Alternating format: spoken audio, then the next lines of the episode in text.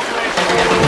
Dalle 7 è tutto esaurito! Avanti, avanti, c'è posto! Avanti, c'è posto! Solo su Radio 105. Non c'è niente da fare. Oggi mezza Italia è senza voce. Partiamo da questo presupposto. Sì, bravo Marco. Senza voce? Sono stato da Vasco. Ho visto Vasco. Ci sarà gente che per 20 giorni non riuscirà più a proferire parola. Che è un bene da alcune parti, eh. Da certi, da certi punti di vista è un bene. Abbiamo cantato dalle 7 del mattino fino alle 2 di notte. Però che, però che spettacolo di spettacolo do spettacolo. Tanta roba, eh. La serata che ognuno non dimenticherà mai più. La serata che ha stabilito i nuovi record di tutti i record dei record. Eh già. Anche della sudorazione di Paolo Bonolis. Ha zampillato che pensavano di... Dai. Tu sei andato, la voce... No, io voglio sentire quelli che... Io c'ero, co- Marco, la voce. Ma era- tu non cantavi, dai, squalo, non è che eri lì nelle prime file che ti sgolavi, No, no? alla fine cantavi, Marco. Cioè, come Ma sì. cantare? Perché eri coinvolto, c'era un'energia veramente pazzesca. Cioè, eri per forza. No, no, no, coinvolto. questo, questo indubbiamente, però io credo No, che... sì, ovvio, non cantavo eh, tutte le canzoni. ci saranno veramente gli stonsillati stamattina, eh, cioè quelli che hanno sputato a un certo punto, dopo mezz'ora, hanno sputato le tonsille. sono perché non- autooperati, praticamente.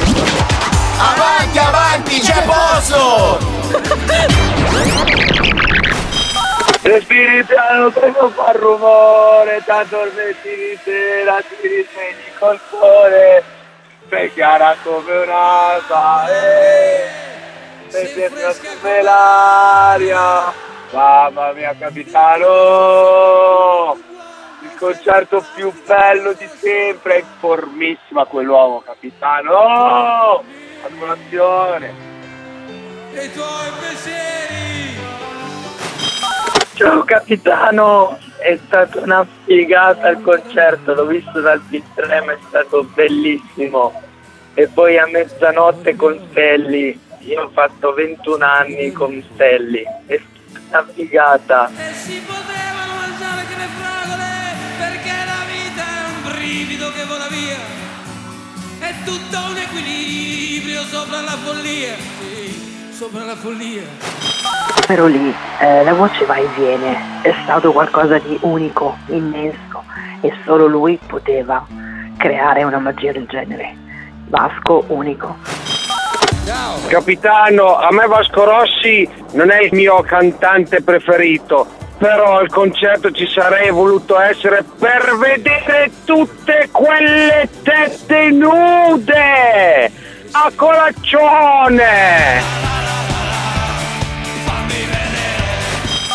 Ma ve ne rendete conto a tutti i fonici, impiantisti, cosa hanno inventato? Hanno dato una dimostrazione ancora una volta che noi italiani siamo troppo, ma troppo avanti. Ha funzionato tutto, non c'è stato fine nemmeno ai gabinetti, cioè tutta una cosa regolare, una dimostrazione che nel mondo noi siamo un plus, siamo veramente un plus. Io farei proprio un bellissimo applauso a tutti quei disgraziati come noi lavorano ogni mattina e montano, smontano, si fanno culo. Ragazzi, hanno fatto un affare spettacolare. Ragazzi, a me che ha fatto impazzire erano le facce quando venivano inquadrati tutti quelli delle prime file che erano proprio sotto il palco. Erano delle facce di gente estasiata, di gente veramente felice di essere lì ai piedi del loro fan che stava facendo una roba irripetibile. Cioè, gente contenta di stare al mondo, come di questi tempi non se ne vede tanta in giro.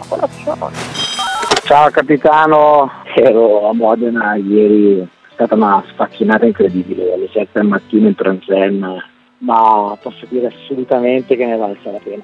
Se penso solo a Curveri quando ha iniziato, ha accompagnato Anima Fragile, poi cantata da Vasco, ho la pelle d'oca ancora adesso. Io potrò dire ai miei figli un giorno io c'ero, io a quel cazzo di concerto c'ero, scusate la parola, ma io c'ero. Saluto a voi e al comandante. Essere anche tu protagonista di Avanti Avanti c'è posto? Avanti, avanti, c'è posto! Chiamalo 02 627 105 e lascia il tuo messaggio. Fallo anche tu!